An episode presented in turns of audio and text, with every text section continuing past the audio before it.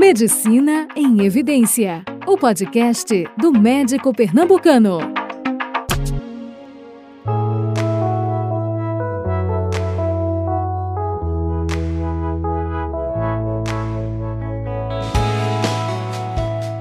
Olá, estamos iniciando o podcast do médico pernambucano Medicina em Evidência, uma realização do Conselho Regional de Medicina de Pernambuco. Eu sou Zilda Cavalcante, atualmente secretária-geral do CREMEP, é, e hoje nós vamos conversar sobre o que o médico generalista precisa saber a respeito do panorama da saúde mental do médico. E eu tenho a honra de estar aqui conversando com a conselheira do CREMEP, a amiga querida Milena França, psiquiatra de referência, não só no estado, mas fora dele também. E aí, Milena, me diga alguma coisa para a gente começar essa conversa. Olá, doutora Zilda, Zilda, minha querida amiga, minha mestra, como eu chamo, minha mestra para os íntimos. É, queria agradecer né, essa oportunidade que vocês do CREMEP estão é, oferecendo né, para nós da psiquiatria. É uma espécie de psicoeducação, né? Não deixa de ser para, no caso, em especial os nossos colegas médicos, né? Então, esse espaço, esse podcast do CREMEP vem muito é, oportuno para nós podermos falar a respeito da qualidade de vida, da saúde mental do médico, em especial nosso, nos nossos médicos aqui em Pernambuco.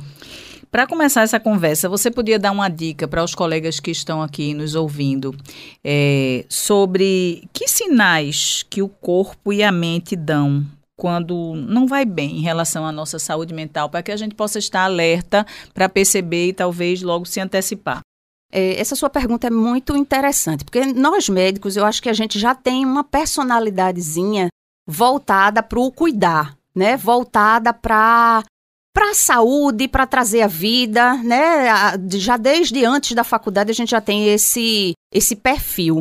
E nós, como, como médicos, estamos acostumados a, a tratar quando chega, quando nós estamos no local de doente, né, na, na situação de doente, fica mais difícil, talvez até um certo receio de se colocar no lugar de doente, já que nós somos vistos como pessoas indestrutíveis, né, aqueles promotores da saúde, enfim. Então, se colocar no lugar de doente para o médico já é complicado.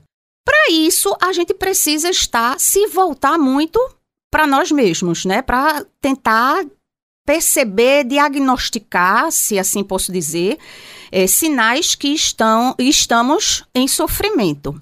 Por exemplo, diante dos transtornos mentais mais comuns da classe médica e da população geral, lógico, a gente pode ter a ansiedade, depressão. E quais são esses sinais que mostram, né?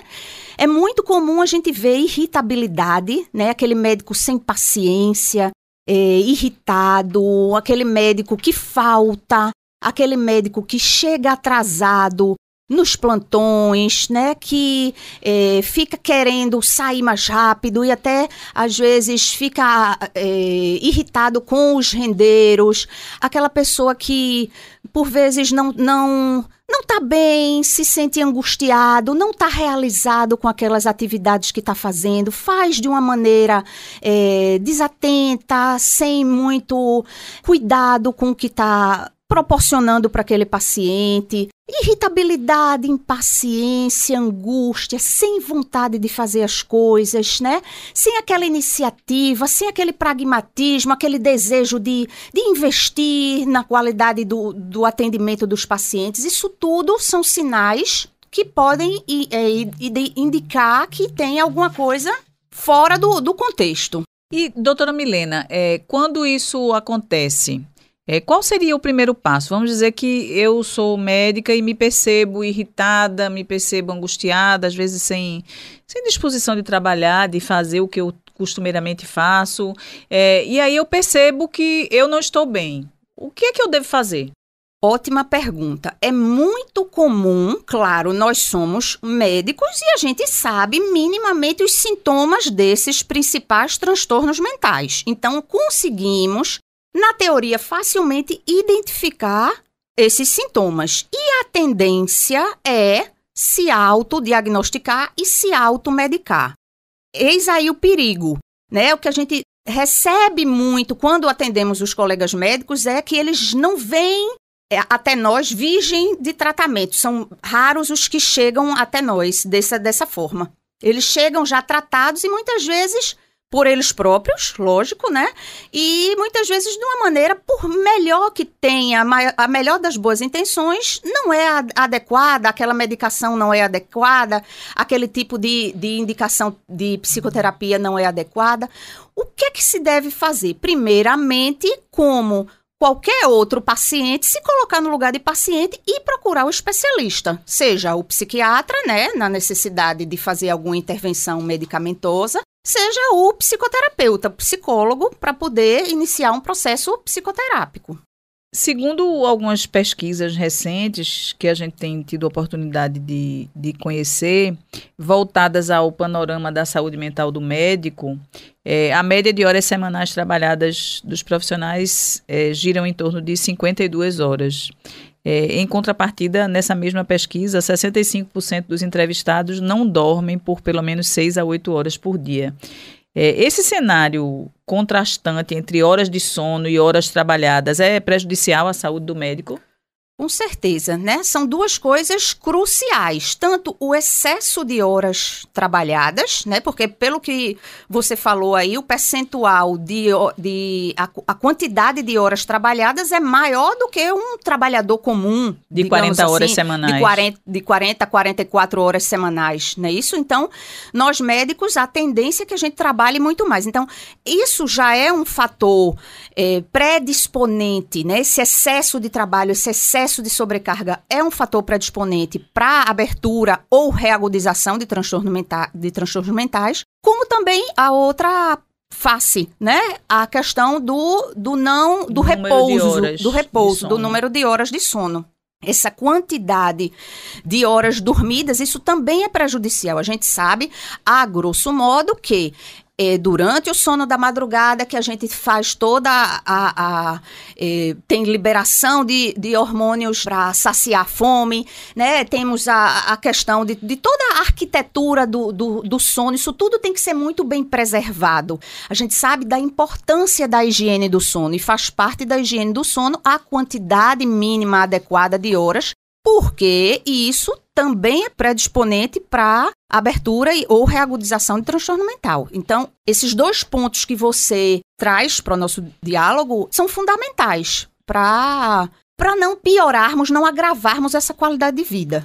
É interessante que nós médicos temos exatamente essa característica, como você descreveu, de trabalharmos uma quantidade de horas a mais e parece que não tem limite porque a gente trabalha de dia e de noite e a gente trabalha sábado, é. domingos e feriados. Então, é, parece não haver limite. Então, a necessidade de nos reconhecermos é, humanos, humanos claro. e, de, e de garantir essa qualidade de vida, sabendo que se isso não for garantido, mais para frente quem paga o preço somos nós mesmos que adoecemos que é o que você fala, né? Exatamente. E está mais que comprovado, né? A saúde mental do médico vem muito prejudicada. Claro que a gente teve esse processo pandêmico, estamos ainda no processo pandêmico, mas não é de hoje que a gente tem é, todas essas características de um prejuízo do, da saúde mental, da qualidade de vida dos médicos seja por excesso de trabalho, seja por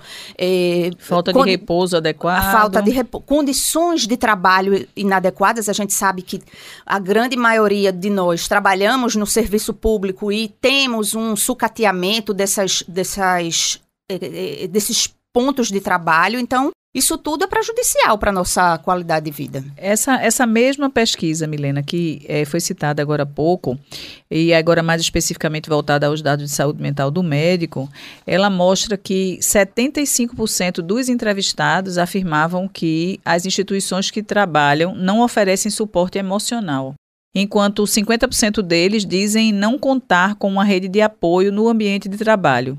É, quais estratégias você poderia sugerir que fossem adotadas para a promoção da saúde mental do médico nos locais, nesses locais, nos locais de trabalho?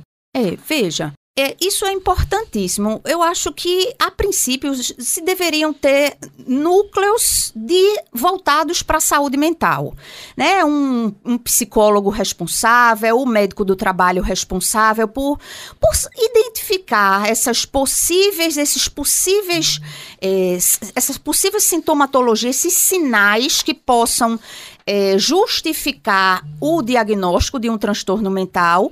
O, a gente sabe que o diagnóstico precoce, se a gente conseguir identificar esses fatores que sinalizam uma possível preocupação, um possível é, início de, de transtorno mental.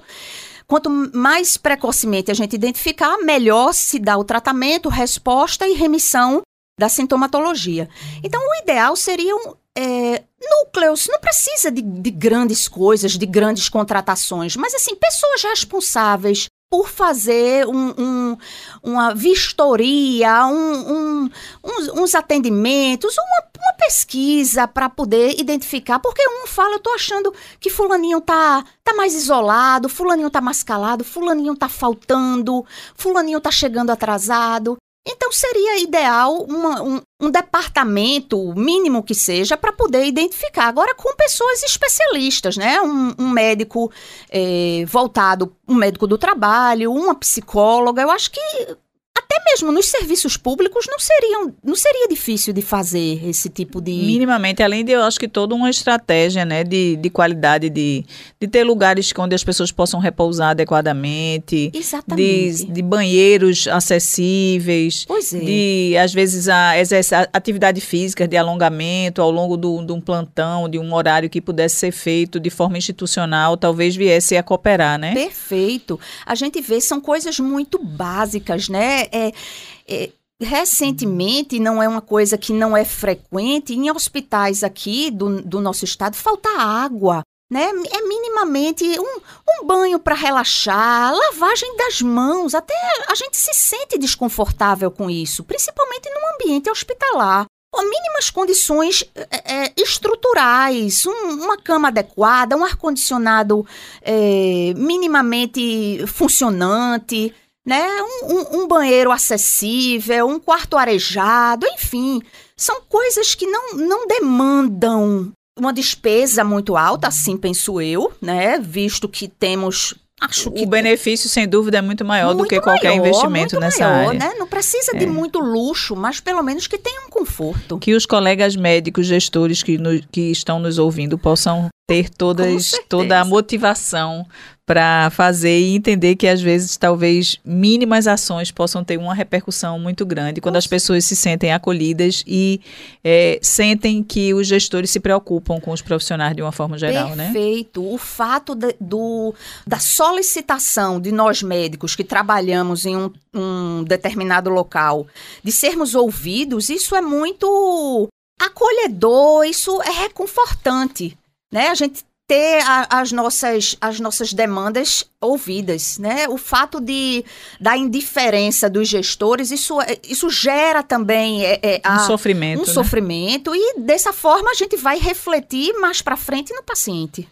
Com certeza. E no que diz respeito aos diagnósticos é, para os problemas com a saúde mental, os números são ainda mais alarmantes, né? Nessa mesma pesquisa que já foi citada. É, 60, 62% tinha diagnóstico de síndrome de burnout. 47%, quase metade, diagnosticados com ansiedade e 46% também próximo da metade do, da população estudada com depressão.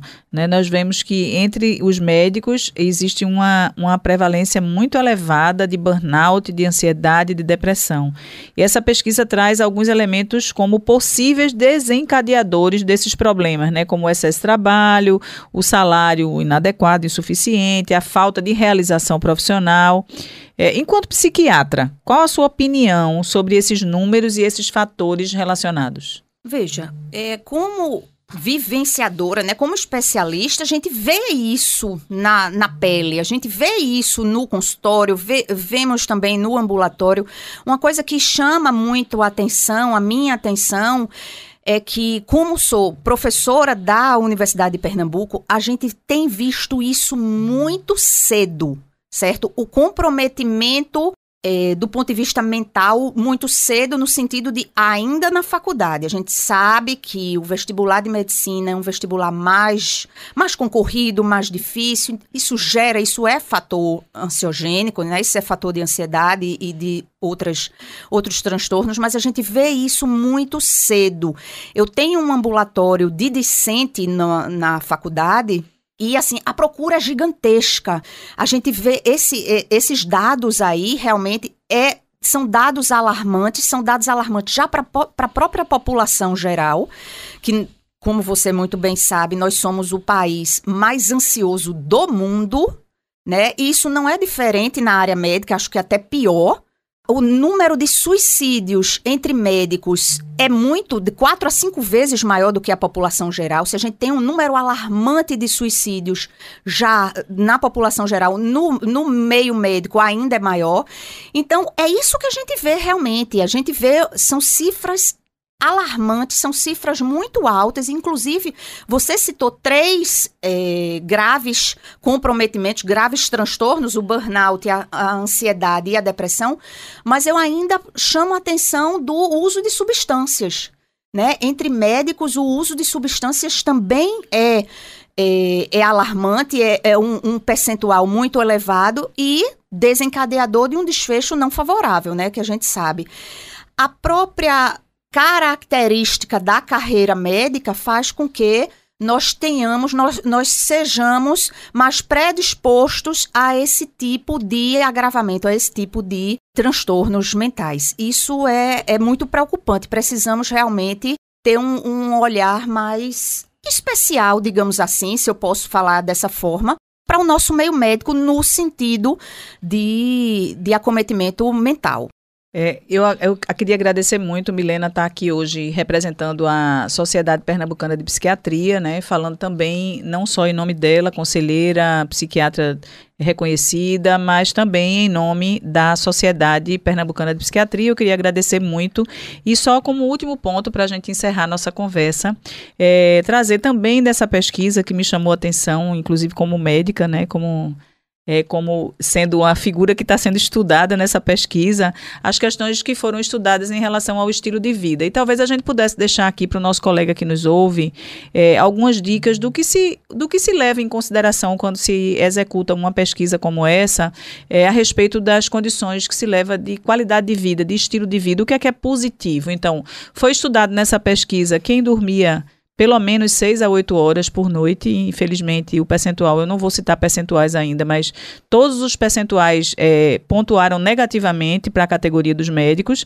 Mas, assim, é dormir pelo menos 6 a 8 horas por dia, é manter uma rotina de lazer. Quantos de nós mantém uma rotina de lazer? Né? É, e, e aí está falando de rotina, não é lazer esporádico, né? A atividade física regular, a gente sempre aquela questão de precisa priorizar e ter tempo para fazer atividade física regular, e é importante que a gente estabeleça isso como estratégia de sobrevida, inclusive, né? Praticar meditação, mindfulness, que é uma forma de meditação, vamos dizer, contemporânea, moderna, em que a gente consegue fazer é, de uma forma mais rápida, a intervalos curtos e que podem ser salvadoras, né? É, a rotina de alimentação saudável, quantas vezes a gente né? Não entra, também não se preocupa e está comendo correndo e come o que encontra, né? E aí, às vezes, exatamente é, é, o que não deveria ser, o que não é saudável. A rotina de voluntariado, que coisa linda, né? O tanto que isso mostra que também isso é salvador. E é, remuneração nas férias. Veja que coisa básica, né? Mas assim, quantos de nós é, trabalha com vínculos em que não é possível a remuneração nas férias e, portanto, cada vez menos a gente tira férias. Então, tudo isso que, que o colega que está nos ouvindo possa refletir. Milena, mais algumas palavras para a gente encerrar o nosso podcast não tenho mais palavras de, diante dessas suas, dessa sua lista, né? Perfeita. Eu acho que não você... foi minha, foi da pesquisa que você trouxe para mim. que você chama a atenção didaticamente. Você, é... eu, sou, eu sei que eu sou suspeita para falar, mas você realmente tem o, o esse privilégio de ser muito de fácil compreensão. Muito, eu ah, queria agradecer novamente a oportunidade, né? Eu sei que, apesar de conselheira do CREMEP, eh, sem vocês da diretoria não, não haveria todos esses, esses programas que o CREMEP fornece e oferece para nós médicos. É, dizer que é, é muito importante esse tipo de abordagem, porque é uma psicoeducação, nós sabemos a teoria, nós sabemos como médicos, sabemos como, como se trata minimamente, mas sabemos, mas é preciso se colocar no lugar do, do doente, do paciente, para podermos conseguir ter uma assistência mais adequada dos especialistas, das pessoas que, que estão aptas e, e, e podem colaborar com nossa, nossa qualidade de vida, nossa saúde mental. Desejar um, um ótimos é, podcasts seguintes, enfim. Muito obrigada. A gente que agradece, Milena. Um abraço. Outro.